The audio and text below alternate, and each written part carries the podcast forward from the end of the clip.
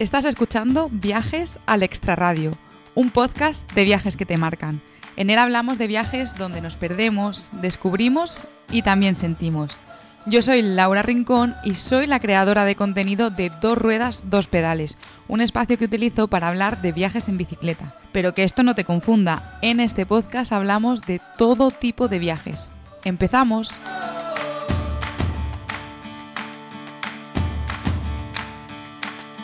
Bienvenidos y bienvenidas al podcast de Viajes al Extraradio. Hoy tenemos con nosotros a Bel, una de las integrantes de la Vagamundo Family. Ella es una mujer luchadora, trabajadora y soñadora, porque ella soñaba con viajar y aunque todo el mundo le dijo que cuando tuviese hijos dejaría de hacerlo, no escuchó y siguió viajando. Bel, bienvenida al podcast. Muchas gracias, Laura, por, por invitarme. Bueno, nosotros aquí en Viajes al Extra Radio siempre empezamos los podcasts con la misma pregunta. Y esa pregunta es, ¿quién es Bel Sirvent?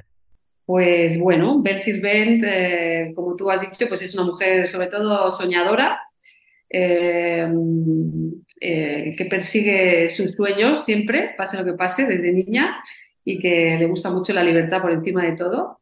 Madre, pareja, empresaria y soñadora, sobre todo soñadora.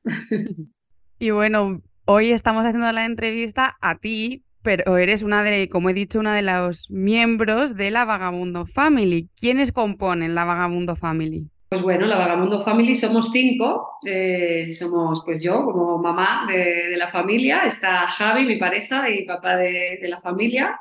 Eh, luego tenemos a Oliver, que tiene 10 años ahora mismo, es nuestro hijo y nuestra hija Jara, que acaba de cumplir 13 años.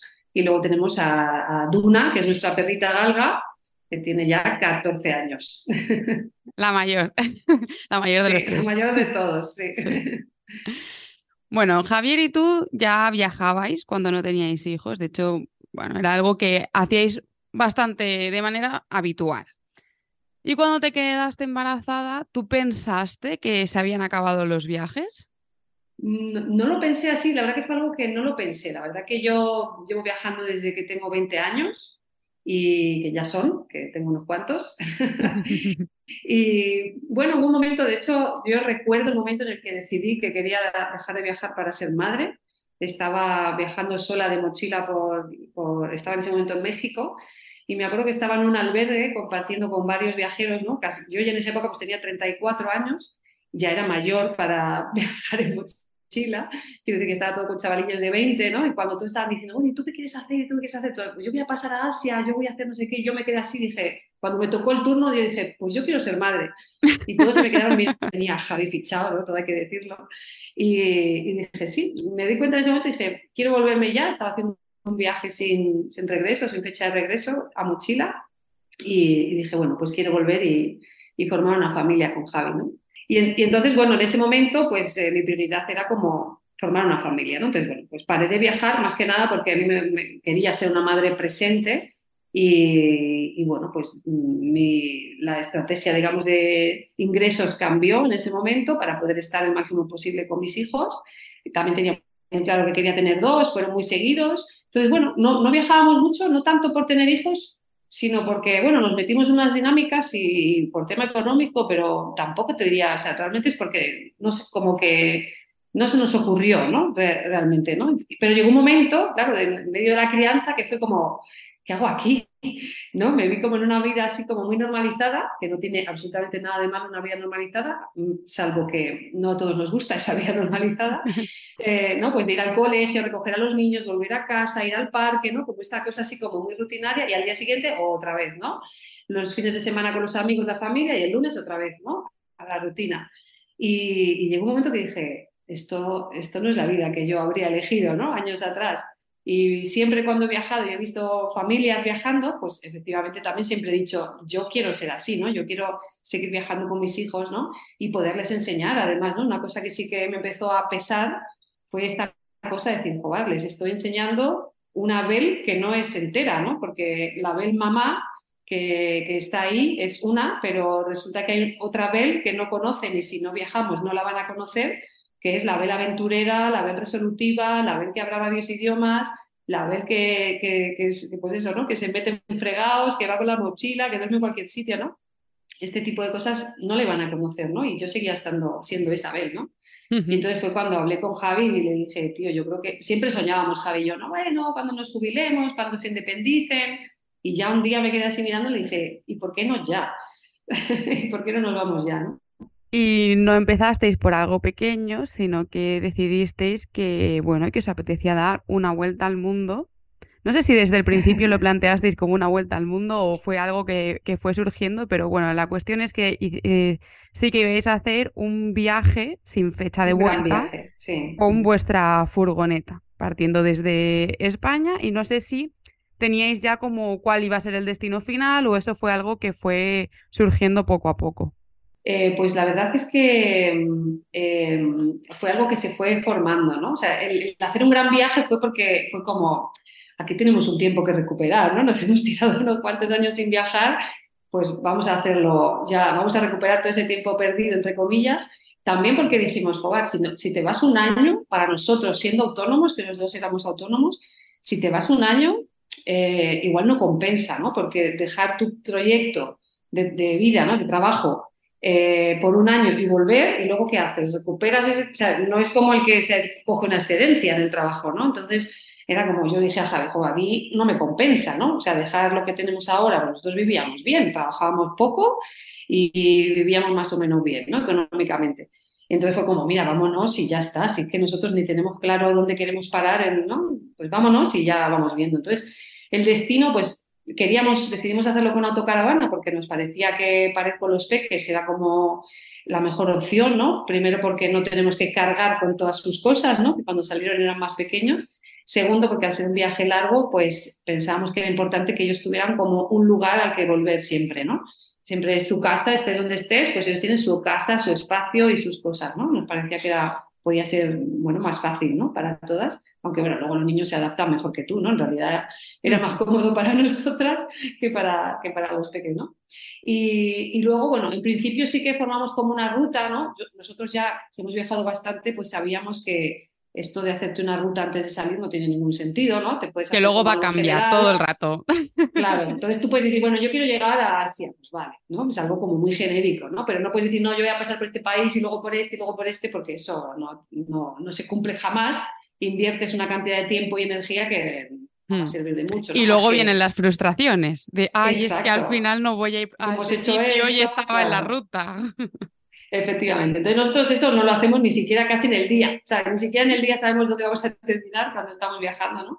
Pero sí que dijimos, bueno, igual Mongolia podía ser como un buen destino como para empezar, ¿no? Entonces nos propusimos Mongolia también, bueno, teníamos una yurta nosotros en casa, en el jardín, y bueno, nos gustaba mucho ahí, nos apetecía mucho visitar Mongolia, pero sí que es cierto que, bueno, nosotros además nada más salir estalló el COVID.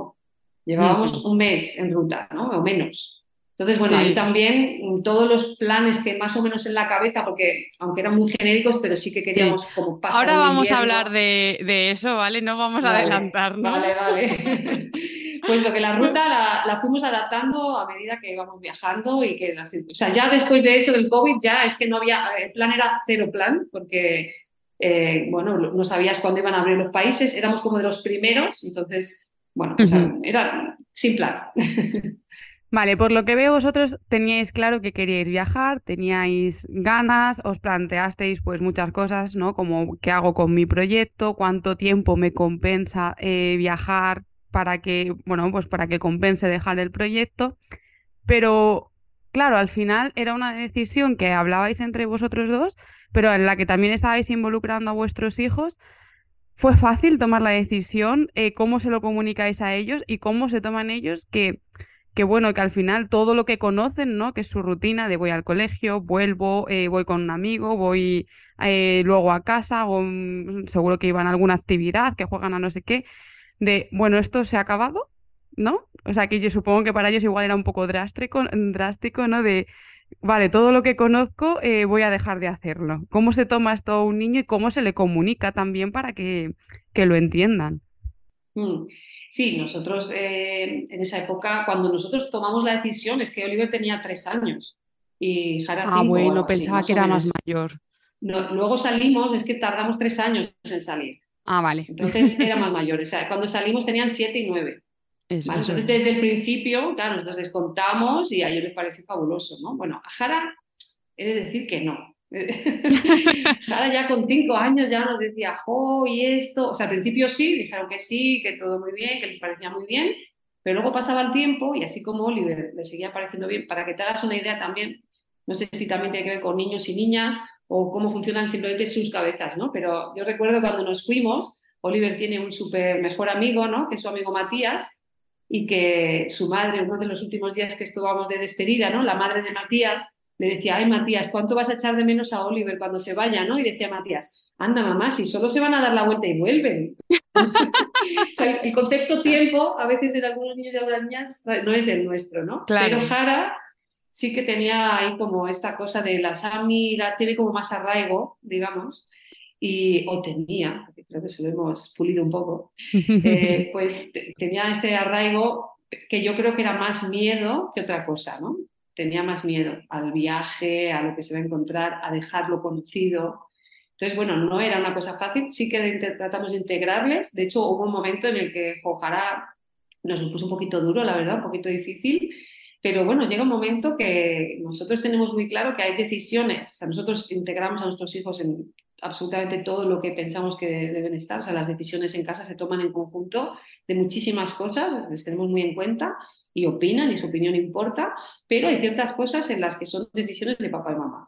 Entonces eso también, en ese hubo un momento en el que Jara lo tuvimos que aclarar, ¿no? Y decirle, Jara, tú puedes venir y disfrutar de este viaje al máximo o amargarte, pero este viaje lo vamos a hacer porque es una decisión de papá y mamá, o sea, porque pensamos que es lo mejor para todos, ¿no? En este momento nos apetece compartir esto con vosotros y pensamos que puede ser muy positivo. Entonces, la opción está en ti y ahí cambió radicalmente, ¿no? Siempre era la que más se acordaba de casa, la que más decía cuándo vamos a ir, cuándo podemos ir a hacerles una visita, porque claro, nuestros padres son mayores y no han, no han viajado a vernos, ¿no? Más cuando vas mm. a Asia, ¿no? Pakistán, Irán, estos países de mucha gente que pues tiene un poquito de recelo, ¿no? Si hubiera sido Latinoamérica igual se habían animado, ¿no? Pero como era Asia, entonces, bueno, no fue fácil, pero como te digo, pues fue una cosa que al final le dijimos, mira, hay padres que se cambian de ciudad, cambian de trabajo, se separan, en fin, ¿no?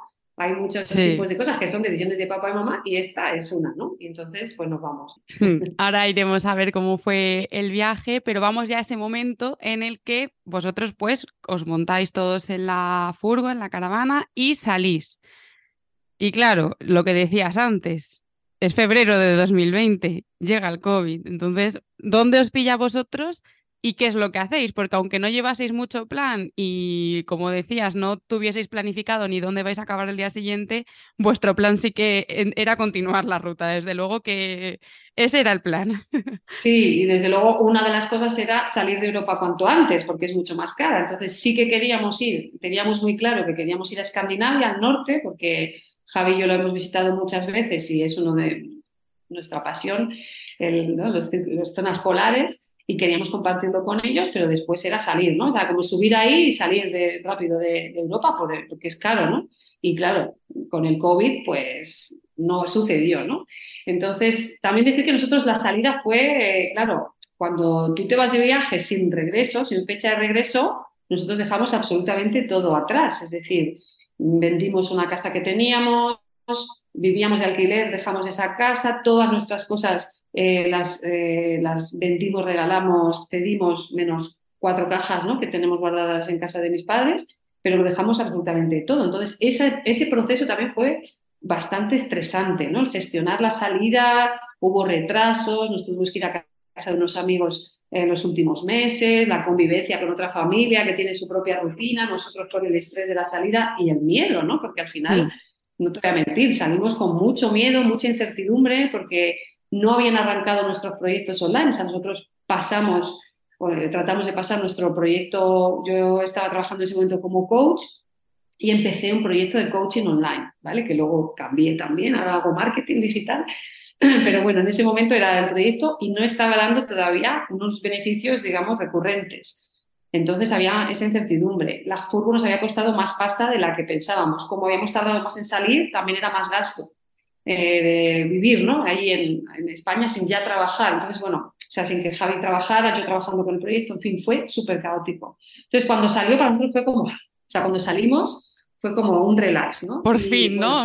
ya era hora, ya esto era lo que necesitábamos. entonces ahí ya fue como, mira, entonces cuando vino el COVID fue como, mm, da igual, o sea, nosotros ya hemos salido, ahora pasa esto, pero había incertidumbre, no queríamos volver, la verdad era como, jolín, que venga el COVID, pero no, nos movemos. Pero bueno, la cosa se complicaba, se alargaba, decidimos volver a España, entrar por la frontera, porque en Francia no, estábamos en Francia. Eso te iba a decir, que ¿dónde estabais? En Biarritz, o sea... Pasada la frontera. porque habíamos, nos habíamos entretenido, nosotros somos hijos adoptivos de Asturias, de un pueblito de Asturias, en Quirós, y, bueno, pues habíamos pasado por allí a ver a los vecinos, a despedirnos. Se nos rompió dos veces la autocaravana en Cantabria, ahí perdimos como dos semanas. Se nos rompió en, la bomba del motor, tuvimos que volver, pasamos una semana, salimos, se nos volvió a romper, tuvimos que volver, o sea, pasaron ciertas cosas ahí que, que nos hizo quedarnos sin pasta y el tiempo pasaba, total, que estábamos en Biarritz y al final decidimos volvernos a Asturias y pasamos el confinamiento entero ahí en Asturias. Y la verdad que para nosotros en ese momento entendimos que el viaje en realidad para nosotros era, daba igual donde estuviéramos, ¿no? Era haber salido, era eso lo que buscábamos, ¿no? Salir de nuestra zona de confort, eh, poder estar juntos, disfrutar de, también de, nuestros hijos de otra manera, ¿no? Más, más al 100%, o sea, más de tiempo, ¿no? Me refiero, al 100%, pues todo el mundo lo intenta, claro, los hijos, pero era como el objetivo y dijimos, ya está, ¿no? ¿Qué más ya estar aquí que en otro lado, ¿no? toca esto, al final es una pandemia que no depende de nosotros, pues ya está, ¿no? Sí, los planes cambiaron, pero vosotros seguíais ahí con, la, con el pensamiento de, bueno, vale, estamos a gusto y estamos haciendo esto porque eh, hay una pandemia y es lo que hay, no es lo que toca, no podemos movernos, pero en cuanto se empiezan a levantar ya las restricciones y se puede volver a viajar dentro de toda la incertidumbre que vivimos, vosotros volvéis a salir. Sí, sí. Eh, a nosotros nos vino fenomenal la pandemia porque eh, tenemos una casita en Asturias, que es la única propiedad así que habíamos conservado, ¿no? y que estaba alquilada, ¿no? Era como el único recurso económico recurrente en ese momento era el alquiler de esta casa y, la inquilina se fue, ¿no? Con esto del COVID y tal. Entonces fue cuando nos metimos, decidimos entonces meternos ahí y quedarnos sin ningún ingreso. Era como, bueno, nos vamos allí, ahora sí que vamos a tener ingresos, casi no tenemos dinero, ¿qué va a ser de nosotros? Y, bueno, ahí eh, la verdad que nos vino fenomenal porque nos hizo como estar tranquilos en un lugar en el que sentimos seguro al final, ¿no?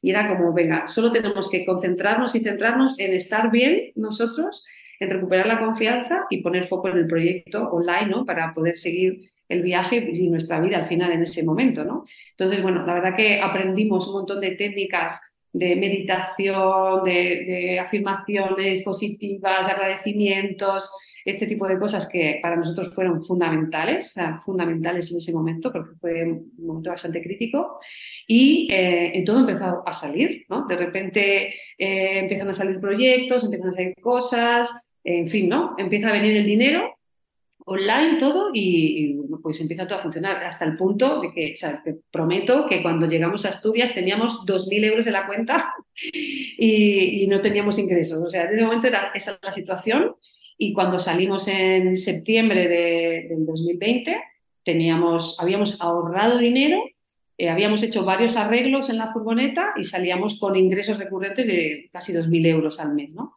Oh. Entonces, joder, la cosa cambió. Claro, también qué tranquilidad, que al final el tema del dinero puede llegar a ser muy estresante, de decir, es que yo tengo que comer y tengo que darle de comer a mis hijos. Claro, en realidad luego estos son los miedos de cuando sales porque luego te das cuenta en el viaje que en realidad mm, para sobrevivir no te hace falta tanto, ¿no? O sea, que claro que hace falta dinero, pero al final la gente lo da todo, ¿no? Cuando vas por ahí, que, o sea, que la gente te da de comer, es que no te hace falta, ¿no? no sé, todo el mundo seguro conoce a los ZAP, ¿no? Que es una familia argentina que estuvo 15 años y ellos lo decían, es que al final las cosas llegan, suceden y nunca te falta absolutamente de nada, ¿no? Es importante tener una mentalidad adecuada para todo esto, ¿no? Hay mm. gente que va con la mentalidad negativa, y todo lo que se encuentra es negativo, ¿no? Si tú vas abierto a que todo lo que te venga no es ni bueno ni malo, es lo que hay y que hay que ir gestionando lo que llega y pues al final la verdad que no te falta de nada, ¿no? Cuando estás viajando, realmente si te centras en eso, no te falta. Pero bueno, el miedo del principio, lógicamente, que acostumbrados a vivir en este mundo occidental materialista,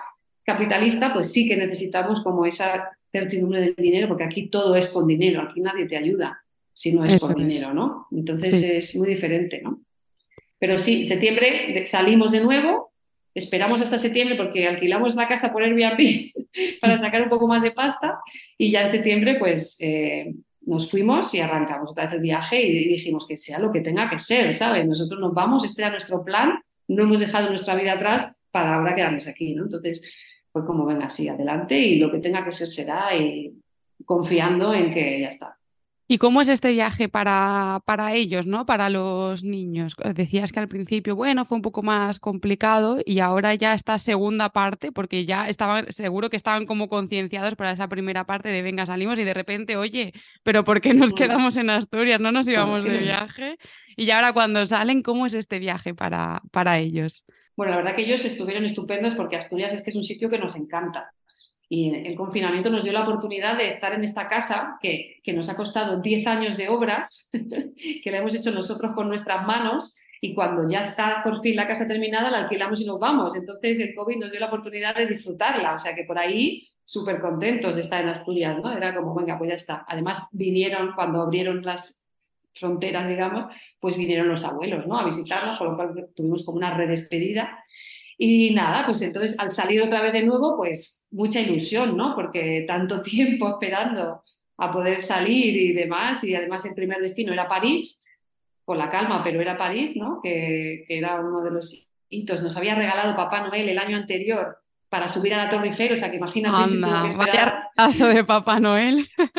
sí, pero tú fíjate, un año después casi eh, llegamos a París y subimos a, la Torre Eiffel el, un día antes de que la cerraran. Porque al día siguiente de subir nosotros la cerraron por amenaza de bomba y al siguiente confinaron Francia otra vez.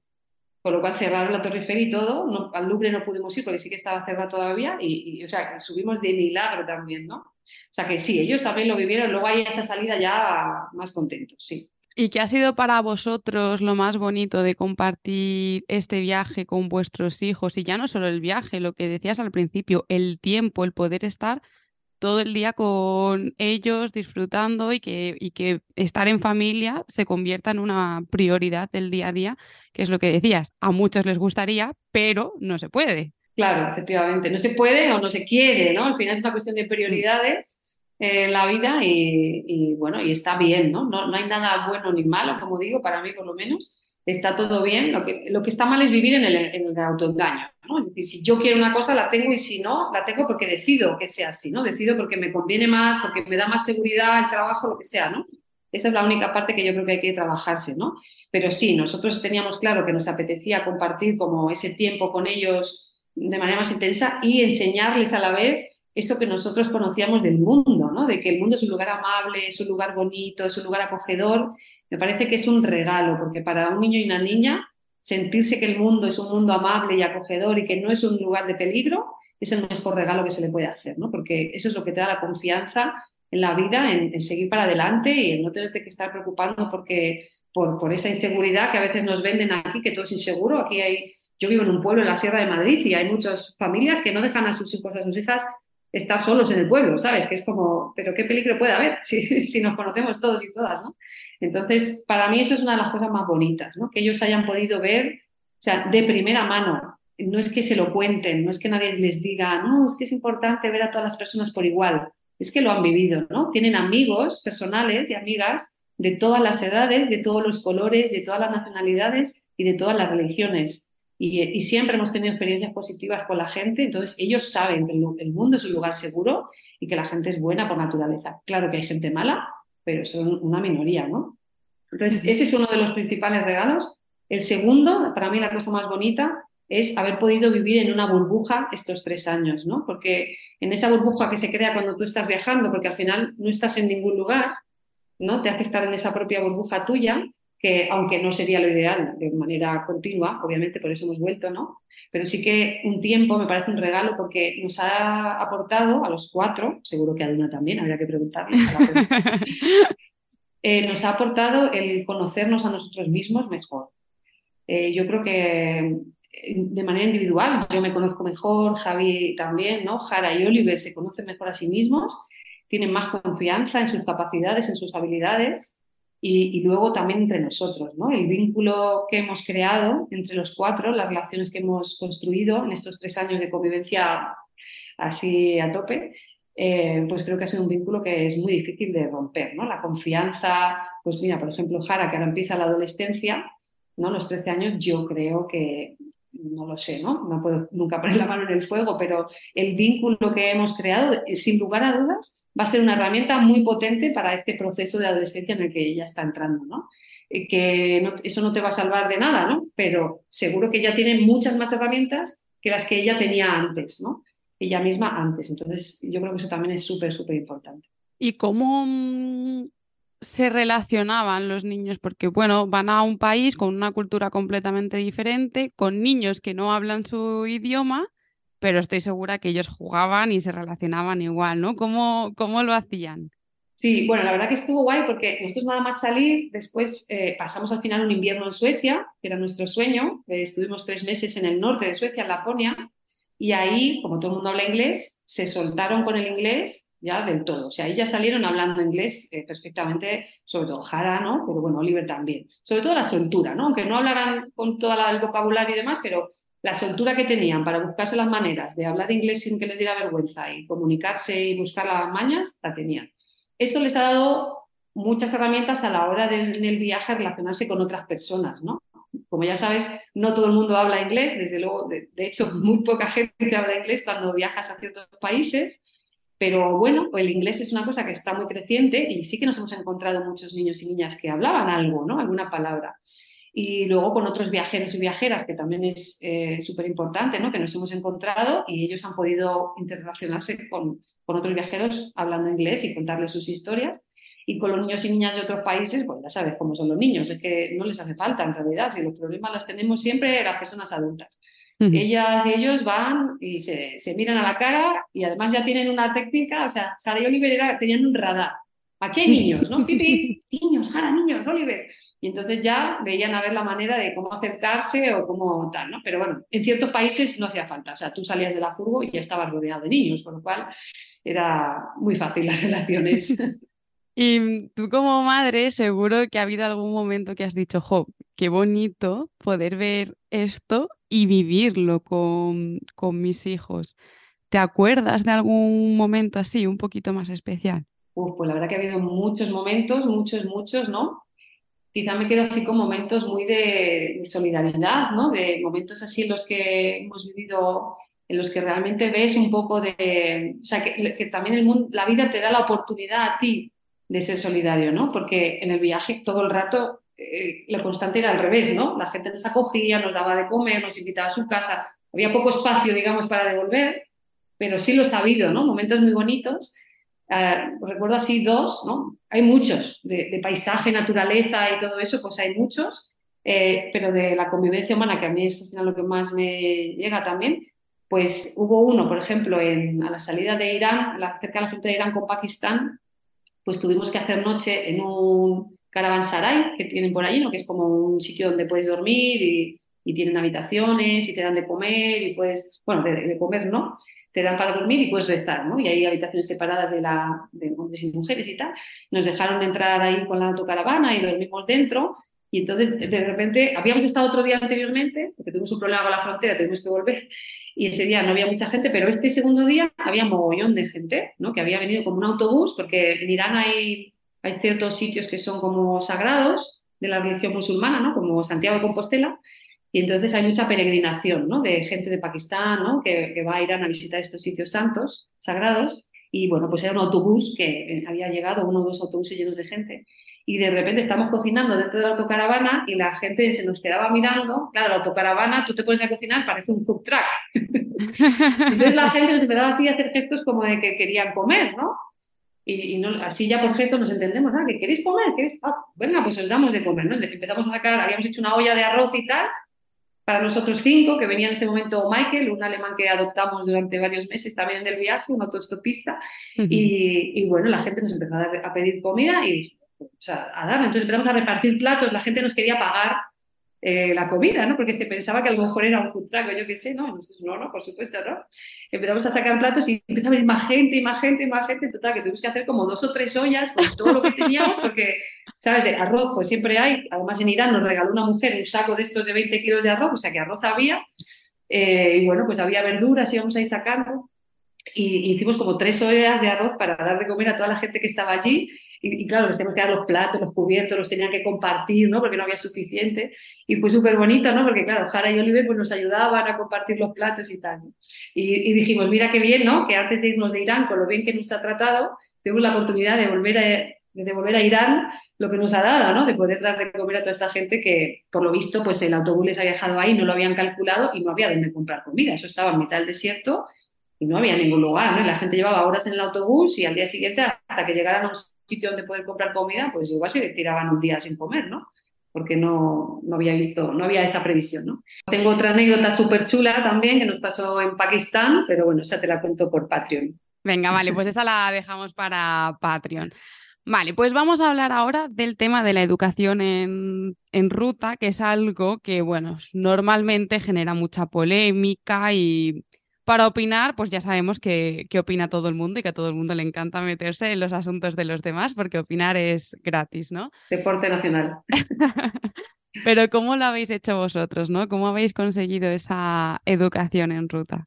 Pues bueno, eh, nosotros, para empezar, no somos de las, del grupo de la sociedad que está muy contento con el sistema educativo actual. Eso ya para empezar, ¿no? Eso ya te da pistas obviamente, ¿no? Eh, entonces, nosotros estuvimos investigando cuáles eran las opciones y las opciones que mm, en España eh, legalmente te proporcionan, a nosotros no nos valían, ¿no? Porque hay un programa que te proporciona el Ministerio de Educación que bajo nuestro punto de vista no tiene absolutamente ningún sentido para nuestra situación, ¿no? A lo mejor en otras situaciones sí, pero en la nuestra no lo tenía porque es un sistema súper exigente en el que los niños se tenían que estar examinando en las embajadas eh, y tú imagínate, o sea, estamos hablando de niños de primaria, de pues que con 7 y 9 años que salieron, imagínate irte a examinar de algo en una embajada con gente que no conoces, no tenía ningún sentido. Aparte que son tan exigentes que es que no, o sea, nosotros queremos viajar para disfrutar del viaje, ¿no? Para estar cinco horas con los niños estudiando, para eso que lo haga un profesor que es el que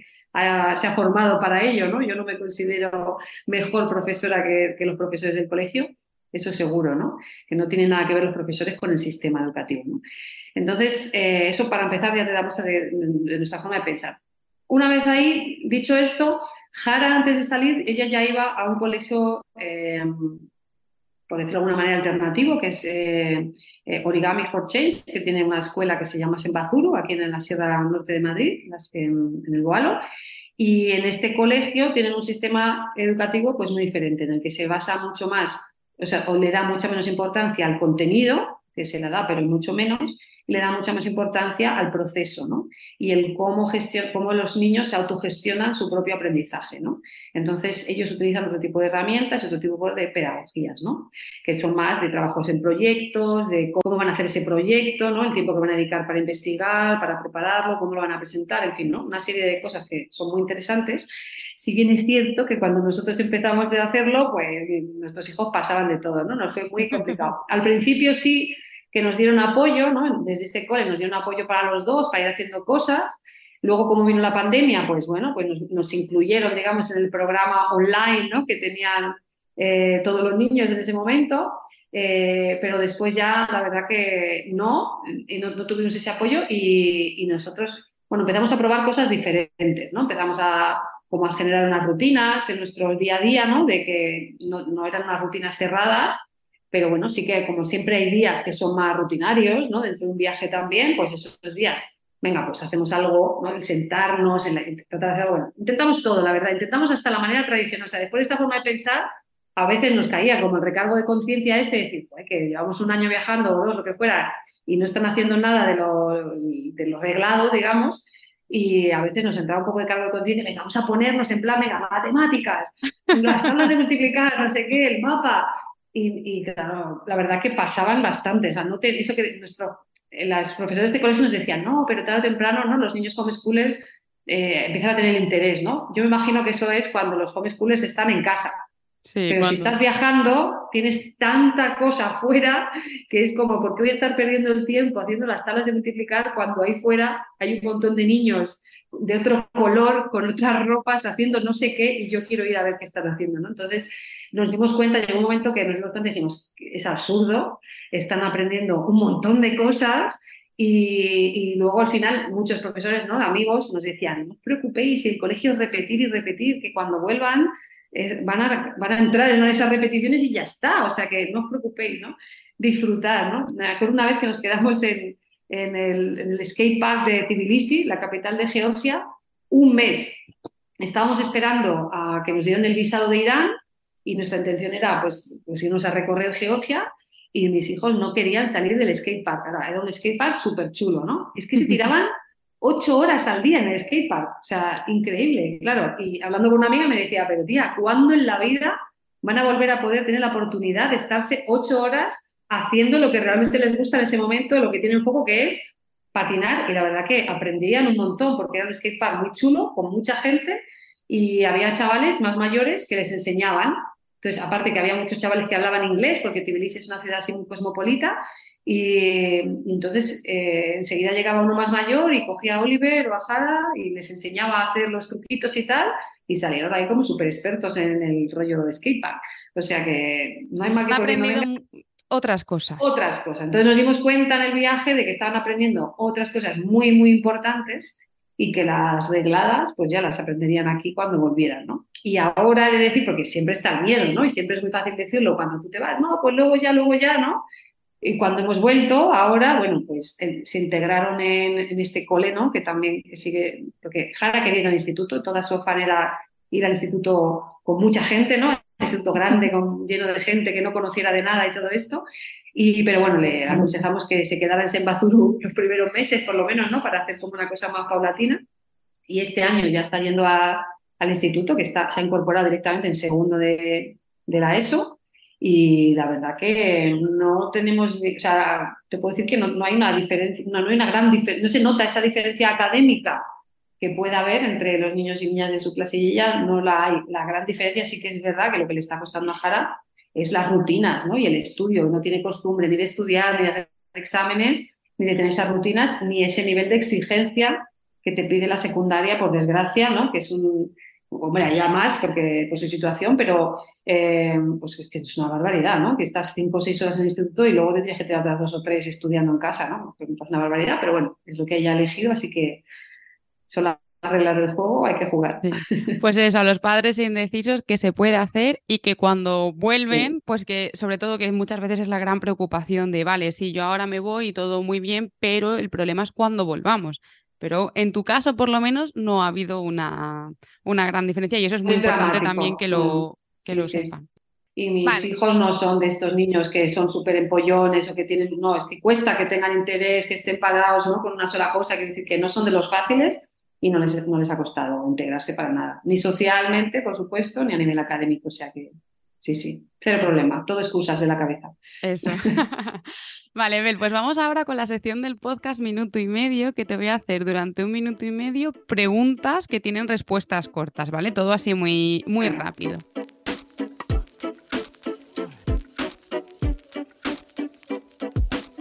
¿Qué libro recomiendas para leer mientras viajas? Uf, no sé, yo me he leído, eh, a ver si me acuerdo, yo un minuto y medio, madre mía. Eh, ¿Qué libro me he leído yo que me ha gustado mucho? Eh, Deja de ser tú, Destino favorito para viajar acompañada. Eh, Irán. Destino favorito para viajar sola. India.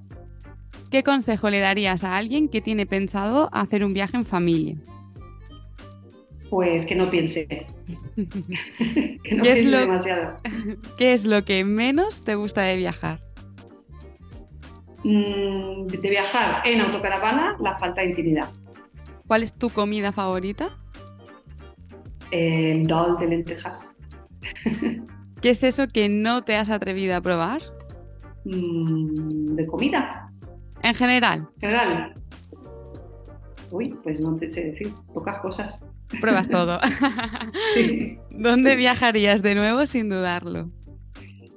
Uf, a casi todos los sitios. Pakistán, sin duda, el Himalaya. Nepal, por supuesto, Irán.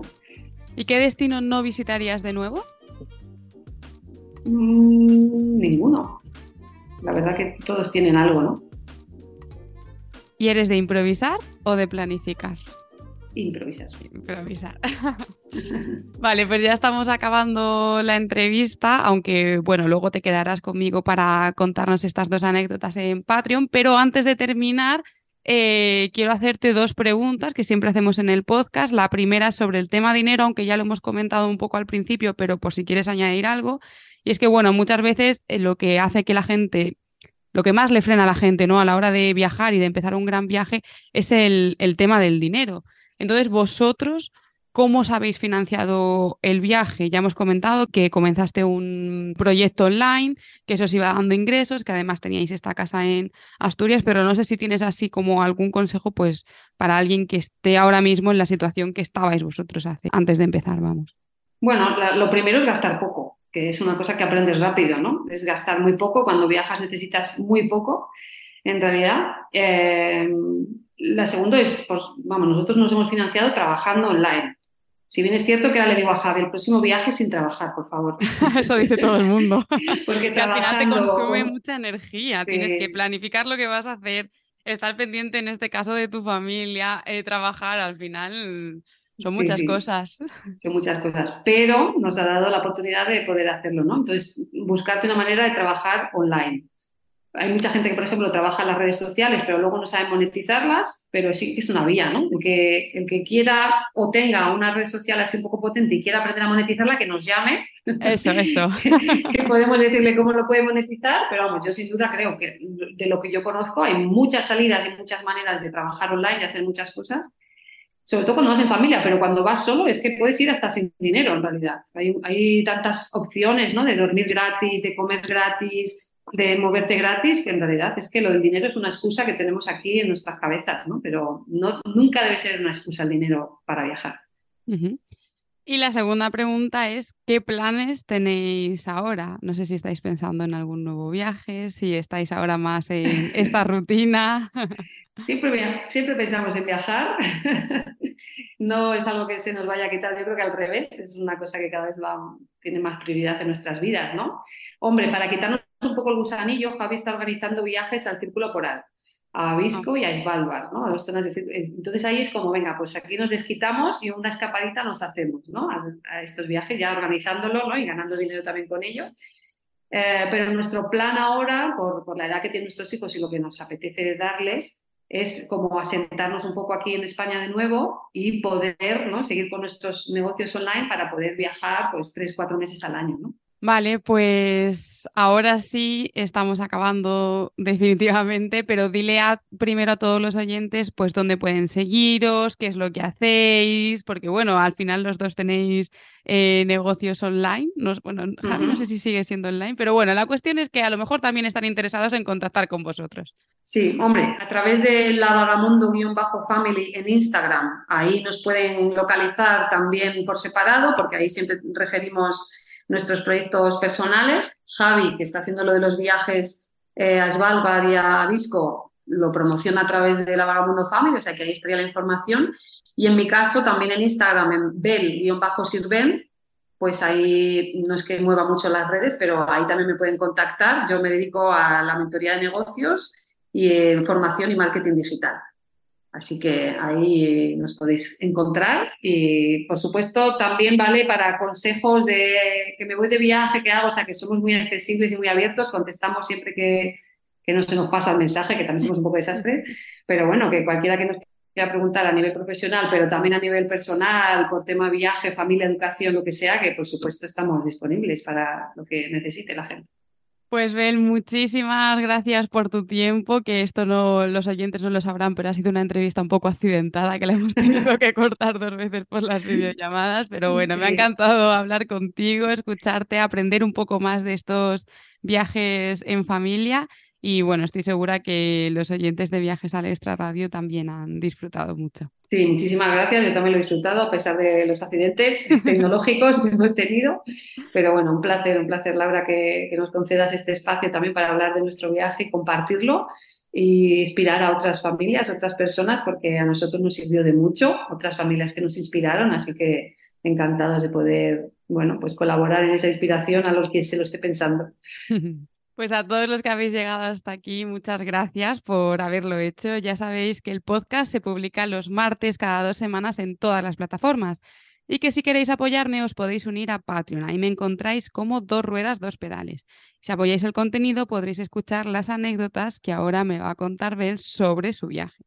Además, si dejáis un comentario en el episodio, un me gusta, seguís al podcast o le habláis a alguien de él, me estáis ayudando un montón. A mí me tenéis en Instagram o TikTok como dos ruedas, dos pedales y en internet si queréis información sobre cicloturismo en dosruedasdospedales.com. Nos vemos en el próximo episodio. Chao.